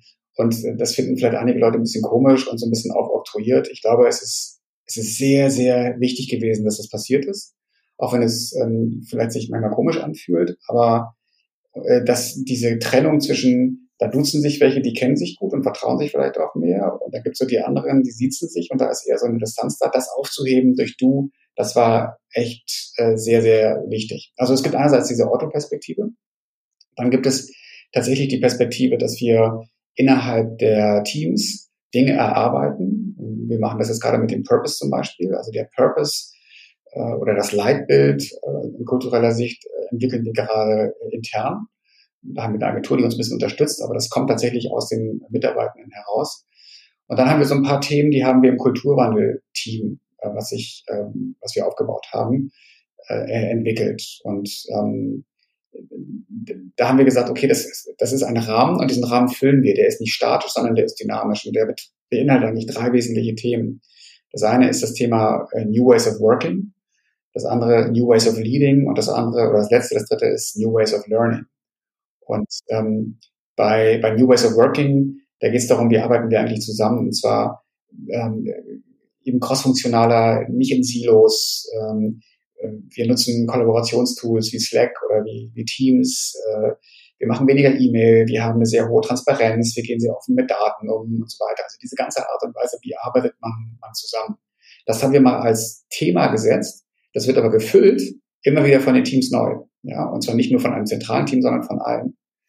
Das zweite ist das Thema New Ways of Leading. Das hat äh, uns tatsächlich als Unternehmen äh, sehr viel Kraft und auch viel Geld gekostet, aber das war sehr, sehr gut eingesetzt. Wir haben die sogenannten Führungsleitlinien für Bauer entwickelt und ähm, äh, haben gesagt, welche Bilder oder welche Rollen einer Führungskraft eigentlich wichtig sind. Und da ist dann sowas rausgekommen wie der Komplexitätsmanager, der in der Lage sein muss, die Komplexität, die entsteht, zu vermitteln, zu erklären, in Kontext zu setzen. Da gibt's den Vernetzer, den Kommunikator, den Talentmanager und so weiter. Also es gibt verschiedene Rollen. Und die haben wir dann bei allen unseren 300 Führungskräften, das sind wirklich 300 Geschäftsführer, Abteilungsleiter, Bereichsleiter, Teamleiter. Wir haben tatsächlich mit, wir haben jede einzelne Person mit in dieses äh, Coaching hineingenommen und haben äh, das über, ich glaube, ein knappes Jahr durchgezogen, auch versehen mit einer, mit, mit Persönlichkeitsanalysen, ähm, die wir mit den Leuten gemacht haben. Kennst du vielleicht das HBDI, äh, den HBDI-Indicator, wo du einfach so ein bisschen, wo deine Neigung untersucht und äh, wird, um eben auch Menschen ihren Neigungen entsprechend besser zu verstehen und auch besser einzusetzen. Also das haben wir alles gemacht in diesem ganzen äh, New Ways of Leading Konzept.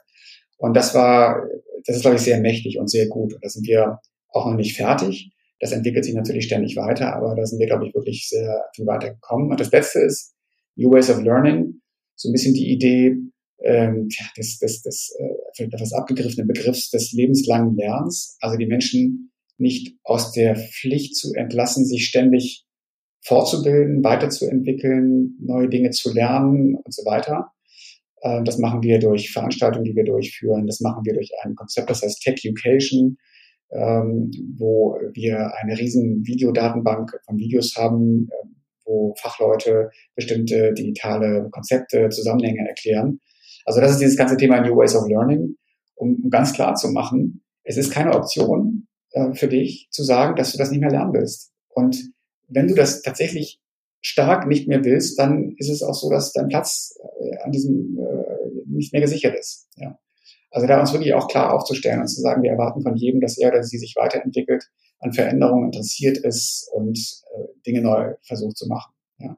Also das ist so der Dreiklang, den wir, ähm, den wir haben, um diese Kultur voranzubringen und so einen gewissen Rahmen zu setzen. Und das Ganze machen wir unter der unter der Brand Empowerment, ja, also nicht Empowerment, sondern Empowerment, die sehr gut passt. Und das ist sozusagen unsere Marke für, für Kulturwandel. Hat das auch eine, eine Rolle gespielt, um da nochmal ähm, die, die Leute alle mitzunehmen, dass ihr da auch gesagt habt, wir kreieren da eine eigene, ein eigenes Brand, eine, eine eigene Marke dafür? Ja, das war lustigerweise auch gar nicht das Ziel oder wir haben nie nach einer Marke gesucht. Das ist irgendwie so vom Himmel gefallen, weil tatsächlich jemand, der in Oberfranken den Dialekt spricht, eben nicht Empowerment sagt, sondern Empowerment. Und tatsächlich ist es irgendwann gefallen, dieses Wort haben gesagt, wie cool ist das denn? Äh, geht ja gar nicht besser. Und dann haben wir, dann haben wir eben äh, uns entsprechende T-Shirts und Merchandise drucken lassen. Und ich glaube, rückblickend ist das wahnsinnig stark gewesen, so eine Marke zu haben, eine Klammer zu haben um dieses Thema Kulturwandel herum. Und ich finde sie auch cooler als Kulturwandel sowieso Punkt Null. Es ist schon was sehr Besonderes, was sehr speziell auf dieses Unternehmen Bezug nimmt oder auf, die, auf dieses Unternehmen bezogen ist. Ja, absolut. Ähm, ja, also ihr hattet ja auf der einen Seite, wie gesagt, ähm, wie du es auch erwähnt hast, einen kleinen, einen kleinen Vorteil, dadurch, dass äh, vielleicht auch bestimmte Erfahrungen, ähm, die ihr ähm, dann nicht mehr selbst machen musstet, auch von der Otto Group schon gemacht worden sind und dann diesen, diesen Rückenwind dann auch, auch hattet, ja, dadurch vielleicht auch die, die Wichtigkeit dieses ganzen Unterfangens dann ähm, A schon bekannt war, aber auch B, ihr da wirklich auch eine, eine Unterstützung da noch hattet. Dann auf der einen Seite, du hast es angesprochen, ähm, die, die Leitlinien, die ihr aber dann auch sinnvollerweise, ja, mit Hilfe auch von euren Mitarbeiterinnen und Mitarbeitern erarbeitet habt und dann das alles, was in diesem Team dann auch äh, stattgefunden hat, ähm, mit diesem New Ways of Working, äh, New Ways of Leading und auch mit dem, mit dem Learning, ähm, quasi dieser aus meiner Sicht jetzt doppelte Dreiklang, äh, zeigt, glaube ich, auf der einen Seite, wie ähm, komplex auch das Thema ist, ja, also dass da auch ganz viele Facetten äh, dann auch auch reinspielen und ähm, dass es vor allen Dingen auch gerade, wenn man den Ansatz verfolgt, ähm, die Menschen im Unternehmen auch auch mitzunehmen und auch eine kulturelle Veränderung herbeizuführen, dass es dann auch Zeit braucht, Patrick, oder? Absolut. Ja, das braucht viel Zeit und ähm, man neigt natürlich zu einer gewissen Ungeduld, aber das ist eine Sache, die, die muss sich entwickeln. Und ähm, es gibt diesen Sticker, This Journey is 1% finished. Also da sind wir vielleicht ein bisschen weiter, aber wir sind wirklich noch, noch, noch weit entfernt davon, ähm, äh, äh, am Ende zu sein. Und diese Geduld muss man, muss man immer haben. Und man kann ja auch nicht in der Regel in solchen Unternehmen Transformation mit der Brechstange machen. Das geht nicht. Da verliert man die Mitarbeiterinnen und Mitarbeiter, da verliert man vielleicht auch Kunden. Das muss alles mit einem gewissen Augenmaß passieren. Und das ist, glaube ich, auch so ein Learning, was, was wir haben, dass wir, dass wir die Leute nicht überfordern, dass wir die Menschen nicht überfordern mit dem, was wir tun. Ist natürlich dann auch ähm, aus meiner Sicht eine, eine Herausforderung, ähm, die sich dir dann natürlich auch stellt als, als CEO vom, vom Bauer, weil ähm, ich meine, allein diese Begrifflichkeit der Digitalisierung, ähm, dann noch bezogen auf euer Business, ihr steht nicht alleine da, ihr steht im Wettbewerb zu anderen, das, das bedeutet ja sicherlich auf der einen Seite auch, naja, ich kann mir für bestimmte Sachen auch nicht ewig Zeit nehmen, ja, weil äh, sonst sind andere ähm, rechts und links an mir vorbeigezogen. Also ähm, du hast ja vorhin Ungeduld gesagt, aber es gibt auch wahrscheinlich so eine, so eine, so einen natürlichen Druck, der dann auch möglicherweise auch auf dir liegt, zu sagen, na ja, so ein gewisses Maß an Geschwindigkeit bei dieser Transformation sollten wir beibehalten und dann auf der anderen Seite aber auch das richtige Maß zu finden, dann ähm, keinen ähm, oder nur wenige zu, zu verlieren, ja, bei dieser, bei dieser Fahrt und sich für bestimmte Dinge, auch gerade weil sie wahrscheinlich zum Fundament dieser digitalen Transformation gehören, nochmal Stichwort Unternehmenskultur, ähm, sich dafür auch die, die notwendige Zeit zu nehmen, oder? Ja, absolut. Also manchmal schlage ich noch die Hände über dem Kopf zusammen, wie lange es dauert, bis wir unser IT-Backend-System endlich ablösen können. Manchmal finde ich es äh, gerade wieder die letzten Tage, bis, bis mal so ein Vertrag, der irgendwie im Umlauf im Haus war, äh, am Ende zur Unterschrift kam, da denke ich immer noch, meine Güte, das, da sind wir noch so weit entfernt davon, eine marktgerechte Geschwindigkeit an den Tag zu legen. Andererseits muss man immer gucken, wo man herkommt. Und ähm, ich neige dann wahrscheinlich auch ein bisschen zur Ungeduld und das ist sicherlich auch ab und zu von den Kolleginnen und Kollegen ähm, nicht so, nicht so gern gesehen. Und das Tolle ist, ich habe dieses Kulturwandel-Team, was mir immer den Spiegel vorhält und äh, was mich immer äh, challenged und mir, mir wirklich sehr, sehr gutes Feedback gibt. Und äh, ich glaube, so ein Korrektiv ist super wichtig für jemanden, der Kulturwandel treiben will. Also die, die, ähm, die, es ist zwar so, dass die, der Kulturwandel muss von der Spitze kommen. Ich glaube, es ist wirklich ein CEO-Thema. Es ist kein Thema, was du delegieren kannst an, an, an ein Team oder sowas. Du musst es selber machen. Äh, genauso wichtig ist es aber, dass du das nicht alleine machst, sondern dass du immer jemanden hast oder ein Team oder eine Gruppe von Menschen hast, die dir äh, dieses Feedback geben, weil du sonst äh, den Realitätssinn wahrscheinlich irgendwann verlierst. Ähm, damit hast du mir das nächste Stichwort in den Mund gelegt. Also ähm, ich hatte es ganz am Anfang ähm, in unserer Intro auch schon erwähnt, warum das Ganze auch Chefsache ist. Was äh, war denn in dem Ganzen sozusagen deine, deine besondere Rolle als CEO und welcher besonderen Führung bedurfte es denn deinerseits in diesem äh, von dir eben skizzierten Prozess, Patrick? Ja, also als ich, als ich kam zu äh, Bauer gab es den sogenannten Lenkungskreis Kulturwandel. Und ähm, da, da ist mir schon beim Lesen dieses Begriffs Lenkungskreis Kulturwandel so eine gewisse, ein Paradoxon aufgefallen. Also ich glaube, man kann den Kulturwandel nicht mit einem Lenkungskreis managen. Und eines der ersten Dinge, die ich gemacht habe, ist zu sagen, ähm, den Kulturwandel treibe ich. Ich, ich schreibe mir es auf, mein, äh, auf meine Agenda, ich schreibe mir das in mein Buch und ähm, depriorisiere ganz bewusst andere Dinge, die ein CEO wahrscheinlich eigentlich machen sollte. Ich habe von vornherein gesagt, ich widme dem, mit, mit dem Thema mit, mit, mit sehr viel Zeit. Und äh, ich würde wirklich sagen, das sind etwa 30 Prozent. Das ist immer ein bisschen, bisschen ähm, aus der Hüfte geschossen, aber das ist ja auch nicht so klar trennbar. Wo ist es jetzt irgendwie Kommunikation, wo ist es äh, Abstimmung und so weiter und wo ist es Kulturwandel? Aber die Kommunikation ist ein ganz wesentlicher Aspekt. Viel zu kommunizieren, viel Kontext zu geben. Und wenn der CEO das macht, ist es einfach was ganz anderes, als wenn das jemand anders in der Organisation macht. Und ähm, ich habe zum Glück so einen relativ hohen Rot-Gelb-Anteil in meinem Persönlichkeits- und Neigungsprofil und das bringt mir auch Spaß und das ähm, äh, gelingt mir ab und zu auch ganz gut, dass ich Menschen von Wegen, die wir einschlagen, von Dingen, die wir tun müssen, äh, überzeugen kann. äh, weil ich glaube, da kommt dann auch so eine Authentizität wieder zum, zum Tragen, wenn die Menschen feststellen, dass das wirklich aus dem Herzen kommt und nicht aus dem, nicht so sehr aus dem Kopf kommt, dann folgen sie dem auch völlig anders. Und äh, das ist, glaube ich, auch die Aufgabe eines CEO in, in, in so einer Situation.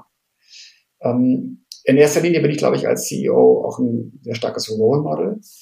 Also diese Führungsleitlinien, die wir uns gegeben haben, zu leben, mit Leben zu füllen, äh, zu erklären, was das ist und so weiter, das ist natürlich auch sehr stark meine Aufgabe. Und wenn es mir nicht gelingt, Komplexitätsmanager zu sein, wie es in den Leitlinien drin steht, dann, dann hat die ganze, dann hat das ganze Konstrukt ein Problem. Wenn es mir nicht gelingt, Menschen zu vernetzen, wenn es mir nicht gelingt, Talente zu fördern, wenn es mir nicht gelingt, Vorbild zu sein, dann kommt dieses ganze Konstrukt ins, Stotter, ins, ins Stottern. Und deswegen ist das, glaube ich, die, die Hauptaufgabe von, äh, von mir als äh, CEO. Ich bin eben auch einigermaßen sichtbar. Ich habe mein, mein Büro verlegt. Wir waren vorher mit der Geschäftsführung auf einem Stockwerk gesessen. Da war tatsächlich noch so eine Tür. Da waren vorne Klingeln dran. Ja. Und äh, gut, die Tür war jetzt meistens offen, aber es kam aus der Zeit, in der man wirklich gar nicht durchkam. Ja. Und ich bin da rausgezogen und ich bin auf äh, eine neue Fläche, die wir geschaffen haben, auf einen neuen Coworking Space gezogen. Mein Büro ist verglast. Die Leute sehen, wenn ich da bin, die sehen, was ich tue und was ich mache. Ich bin irgendwie in der Form, ja, sichtbar, möglicherweise sogar anfassbar, äh, übertragen gesagt. Und ähm, das ist auch wichtig. Und ich bin Teil des Kulturwandelteams und ich sage auch ganz bewusst Teil des Kulturwandelteams und nicht Chef des Kulturwandelteams. Ich bin ganz normales Mitglied des Kulturwandelteams mit acht Leuten. Und ich kann da Ideen reinbringen, aber die anderen können auch sagen, das finde ich jetzt aber irgendwie doof. Das wollen wir nicht machen. Äh, will ich dir, ja, will ich nicht. Und ähm, das ist, das ist auch toll, dass man, wenn es um Kulturwandel geht, da kann es keinen Chef geben in so einem Team, sondern das ist irgendwie, ähm, das ist ja so wie es ist genau richtig. Und ich glaube, das sehen die Leute alles auch, dass ich da äh, dass ich da eben als Teil des Teams agiere und nicht als Chef, auch wenn ich mich Chief Empowerment Officer, also CEO nenne, ähm, ist es trotzdem so, dass ich Teil des Teams bin. Also das sind so die wesentlichen Themen, wo ich sagen würde, äh, da, da, da habe ich als CEO mich eingebracht und Leitplanken gesetzt. Ja, vielen Dank auch, ähm, dass du das mit äh, mir, aber auch mit unseren Zuhörern und Zuhörern geteilt hast, was da auch ähm, deine, deine besondere Rolle ähm, war und auch noch ist. Patrick, die Zeit ist aus meiner Sicht wirklich so schnell verflogen und ich bin mir ganz sicher, dass du unseren Zuhörerinnen und Zuhörern mit deinen Gedanken zu digitaler Transformation, Kulturwandel und auch Führung sehr begeistert hast. Am Ende unserer sehr großartigen Unterhaltung möchte ich dich bitten, dass du mir noch die drei folgenden Fragen beantwortest. Meine erste Frage, Patrick, ist, was möchtest du denn den Hörerinnen und Hörern von What I Do Inspires You konkret mit auf den Weg geben, um Führung besser und attraktiver zu machen? Okay, ich äh, höre schon, ich muss mich ein bisschen beeilen. Ich versuche ich versuch das mal. Ähm, du musst dich nicht beeilen. Ich war auch inspiriert von, von Bodo Janssen, bin ich ins äh, Kloster gegangen, in das gleiche Kloster und habe dort ein, ein Seminar mitgemacht. Das heißt, äh, oder es hieß sich selbst und andere führen. Ich wusste zuerst nicht, dass es sowas wie Selbstführung überhaupt gibt.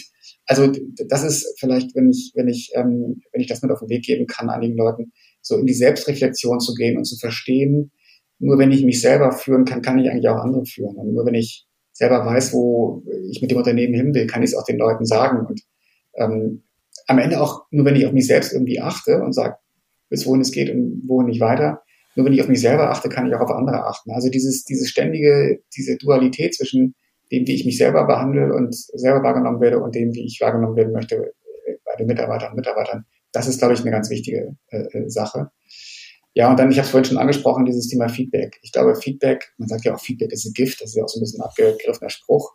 Ähm, Feedback ist so wichtig und ähm, eine Kultur zu schaffen, in der Menschen sich trauen ähm, und vielleicht sogar gerne Feedback zu geben, äh, das ist wahnsinnig wichtig. Und überhaupt eine Feedback-Kultur zu haben, in der man sich nicht hinwetzt und sagt, so Joachim, also was mir an dir aufgefallen ist, ist das und das und das und das und das und das muss besser werden. Das ist ja, das ist ja Feedback 1.0, das ist ja Feedback der 80er Jahre. Also wirklich eine Feedback-Kultur zu haben, in der man gemeinsam mit demjenigen, der Feedback erhält, versucht zu verstehen, wie fühlt er sich eigentlich damit oder sie damit und so weiter und ähm, das einzubauen in die eigene Wahrnehmung. Äh, also alles, was mit Feedback zu tun hat, zu perfektionieren oder perfektionieren zu wollen, weiterzubringen.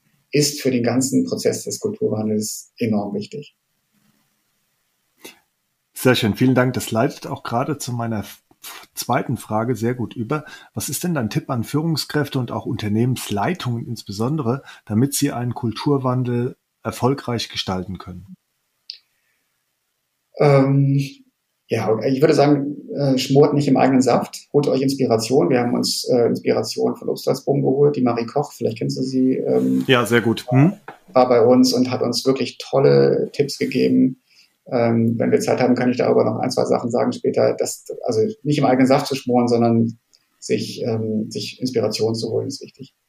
Zweitens, Kulturwandel nicht zu delegieren nicht zu delegieren an ein Team ausschließlich oder an einen Lenkungskreis oder an eine Taskforce oder you name it, sondern wirklich zu sagen, äh, das muss äh, vom Kopf her, das muss von der Geschäftsführung oder vom CEO passieren, ist, ähm, ist wahnsinnig wichtig.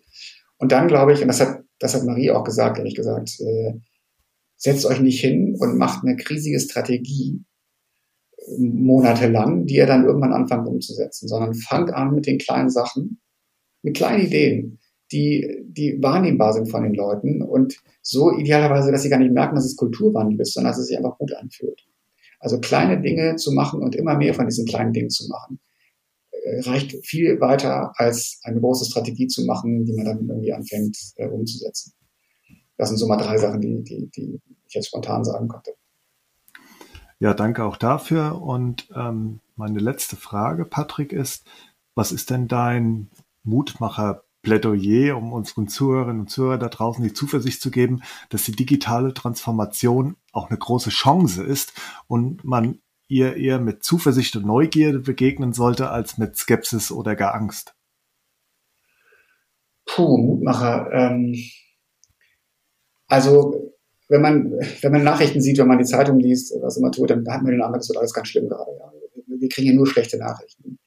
Äh, Klimawandel, Rentenkrise, Finanzverschuldung, Staatsverschuldung, was auch immer. Und da könnte man ja denken, das wird alles ganz furchtbar. Und dann kommt noch die Digitalisierung dazu als Unbekannte, die für viele Menschen eher bedrohlich ist. Und ich glaube, ähm, Mutmacherplädoyer könnte sein, es spricht ganz viel dafür, dass die Technologien, die da entstehen, dass wir die nutzen können, gesamtheitlich als Menschheit, als Gesellschaft, aber auch als Individuum, um dazu zu kommen, dass das Leben noch angenehmer wird, noch spannender wird, noch vielfältiger wird. Und ähm, dass ich, äh, für dich vielleicht früher oder wir alle, die wir früher immer nur an eine ganz bestimmte Art von Karriere gedacht haben, eine Art von Berufsweg gedacht haben, wenn wir davon mal kurz Abstand nehmen und sagen, was kann ich eigentlich in dieser Welt ähm, mit, mit einfachen Mitteln auf die Beine stellen, was früher nicht möglich war. Ich kann für, für kleinstes Geld Shops bauen, Webseiten bauen, die irgendwie die ganzen Menschen auf der Welt äh, potenziell erreichen können. Ja. Ähm, wie, wie kann ich das nutzen für mich? Und äh, wenn man dann auch noch das als wirkliche Chance sieht und mit einer gewissen Neugier, mit einer Offenheit, äh, mit einer Veränderungsbereitschaft auch daran geht, dann kann man, glaube ich, wahnsinnig viel rausziehen. Und ich kann mir sehr gut vorstellen, dass uns diese ganzen Technologien helfen, auch viele der großen Probleme, die ich eben genannt habe, zu, zu lösen. Und ähm, das wird nicht einfach sein. Das wird immer von uns erwarten, äh, erwartet werden, auch dass wir eben diese Veränderungsbereitschaft haben und uns darauf einlassen. Aber wenn wir das tun, dann hat das für uns und für jeden Einzelnen von uns riesige, äh, riesige Potenziale. Davon bin ich wirklich überzeugt. Ja, sehr, sehr mutmachend. Äh, für, für mich, wo ich es jetzt gerade auch gehört habe, Patrick, und ich denke mal auch für unsere Zuhörerinnen und Zuhörer, Vielen Dank für dieses wirklich sehr inspirierende, offene und auch informative Gespräch. Ich wünsche dir, dass du wirklich mit deinen großartigen Ideen und deiner Passion auch für diese Themen digitale Transformation und Kulturwandel noch ganz, ganz viele Menschen begeisterst und äh, sie dann auch auf diesen Veränderungsweg mitnimmst. Patrick, vielen Dank. Vielen Dank für die Einladung. Hat mir viel Spaß gemacht. Joachim. Tschüss. Sehr gerne.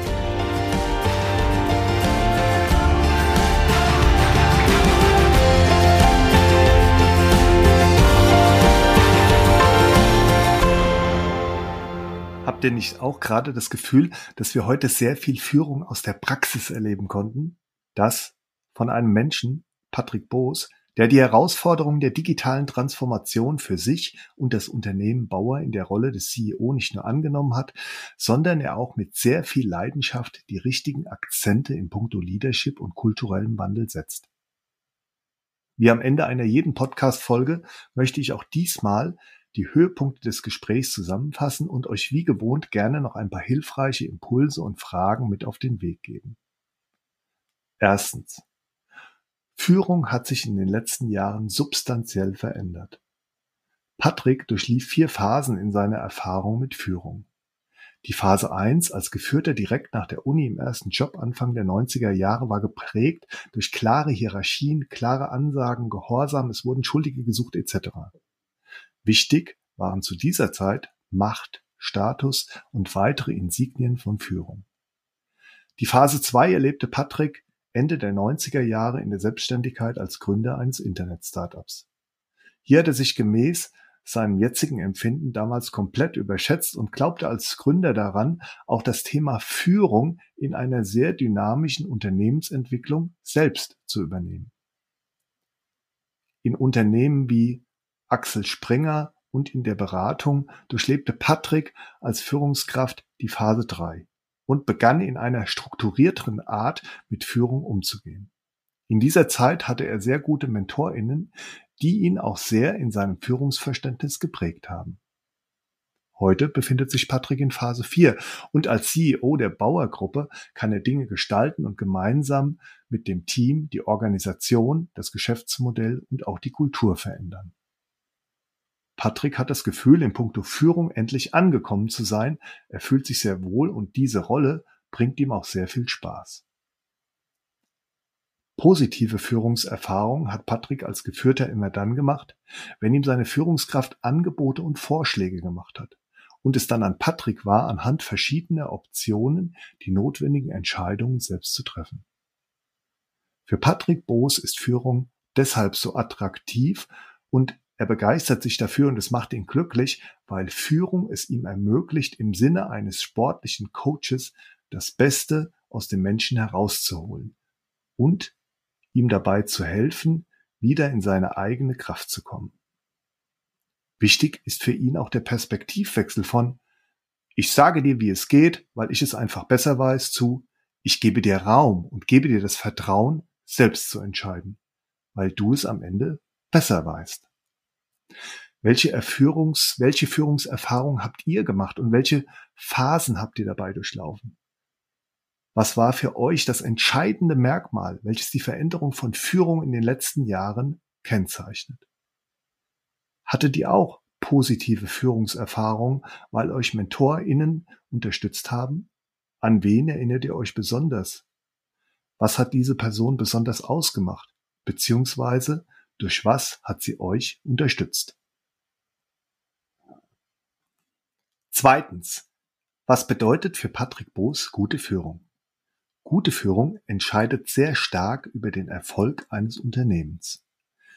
Gute Führung stellt den Menschen in den Mittelpunkt. Führung ist sehr individuell und die Führungskraft sollte sehr empathisch sein und den Menschen sehen. Gute Führung basiert auf Vertrauen und es ist wichtig, die individuellen Stärken zu erkennen und diese Stärken zur individuellen Weiterentwicklung und für den Erfolg des Unternehmens einzusetzen. Gute Führung muss auch authentisch sein. Das heißt, als Führungskraft muss ich mich nicht verbiegen, um ein gewisses Grundinteresse an den geführten Menschen zu haben. Gute Führung braucht eine gute Unternehmenskultur. Das heißt, es braucht eine Führungskultur, die gute Führung ermöglicht. Patrick Boos gibt jungen Führungskräften den folgenden Tipp mit auf den Weg.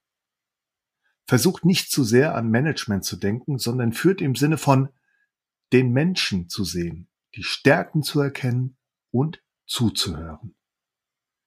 Wichtig ist es auch, dass man sich als Führungskraft Inspiration von außen holt und man braucht vor allem Feedback. Denn das kalibriert einen immer wieder neu. Patrick empfiehlt auch, dass man als Führungskraft mit einem gewissen Vertrauensvorschuss auf die Leute zugeht. Was bedeutet für euch gute Führung? Welche Inspirationen, Anregungen und Impulse holt ihr euch regelmäßig von außen? Welche Rolle spielt für euch Feedback in der Führung? Drittens. Digitalisierung ist kein Selbstzweck, sondern es ist ein Ermöglicher, um in einer immer komplexer werdenden Welt als Unternehmen erfolgreich zu sein. Es geht um die Nutzung von Technologie, um die Zukunft eines Unternehmens zu sichern. Um das tun zu können, ist es wichtig, das Unternehmen in vier Bereichen zu verändern. Die vier wesentlichen Eckpfeiler der digitalen Transformation sind laut Patrick Boos die Digitalisierung des Geschäftsmodells, Prozesse müssen digitalisiert werden, die Anpassung der Systeme, das heißt der IT, und last but not least, und das ist für ihn das wichtigste Element, die Transformation der Kultur. Würde man die Kultur von Anfang an verändern, dann folgen die anderen Elemente von alleine, weil es sich hier um eine Haltung, ein Mindset, ein Wille der Menschen handelt, sich weiterzuentwickeln. Bauer befindet sich mitten in der digitalen Transformation und bezüglich des kulturellen Wandels steht Bauer noch mehr oder weniger am Anfang. Aus diesem Grund verwendet auch Patrick als CEO circa 30 Prozent seiner Zeit in die Transformation der Kultur, weil die Kultur der Dreh- und Angelpunkt einer jeden Transformation ist. Die Herausforderung der digitalen Transformation bei Bauer besteht unter anderem darin, Tradition und Loyalität und etablierte Prozesse mit dem Thema Veränderung in Einklang zu bringen. Was dabei hilft, ist das Menschenbild und Leitmotiv des Firmengründers Friedrich Bauer, welcher bereits sehr früh sagte, im Zentrum des Denkens und Handels sollte stets der Mensch stehen. Dieses Leitmotiv ist Bestandteil der Bauer-DNA. Der Startpunkt für einen Kulturwandel ist die Notwendigkeit, dass man als Firma nur dann langfristig wirtschaftlich erfolgreich sein kann, wenn die Kultur permanent weiterentwickelt wird. Kulturwandel braucht Zeit und Geduld. Und dabei ist es wichtig, die MitarbeiterInnen mitzunehmen, wie beispielsweise bei der Erarbeitung eines Leitbilds oder von Führungsleitlinien. Im Kulturwandelteam von Bauer werden drei wesentliche Themen bearbeitet. New Ways of Working, New Ways of Leading und New Ways of Learning. Der Kulturwandel bei Bauer ist Chefsache und Patrick Boos treibt als CEO diesen Wandel mit hohem Engagement und viel Leidenschaft voran. Er ist dabei Role Model, aber auch Teil des Kulturwandelteams und er zeigt, dass ihm der Kulturwandel eine Herzensangelegenheit ist. In welchem Veränderungsprozess befindet ihr bzw. euer Unternehmen sich gerade und was sind dabei die größten Herausforderungen? Was sind die Hauptmerkmale der Kultur in eurem Unternehmen, mit denen ihr euch am meisten identifizieren könnt? Wie erlebt ihr Kulturwandel in eurem Unternehmen und welche Rolle spielen dabei New Ways of Working, New Ways of Leading und New Ways of Learning. Abonniert den Podcast und folgt What I Do Inspires You auf LinkedIn, Instagram und Facebook. Dort teile ich regelmäßig interessante News zum Thema Leadership und ihr bekommt auch immer wieder eine Rückmeldung auf eure Fragen rund um das Thema Führung und auch zum Podcast. Teilt den Podcast in eurem Netzwerk und werdet Teil einer inspirierenden Leadership Community.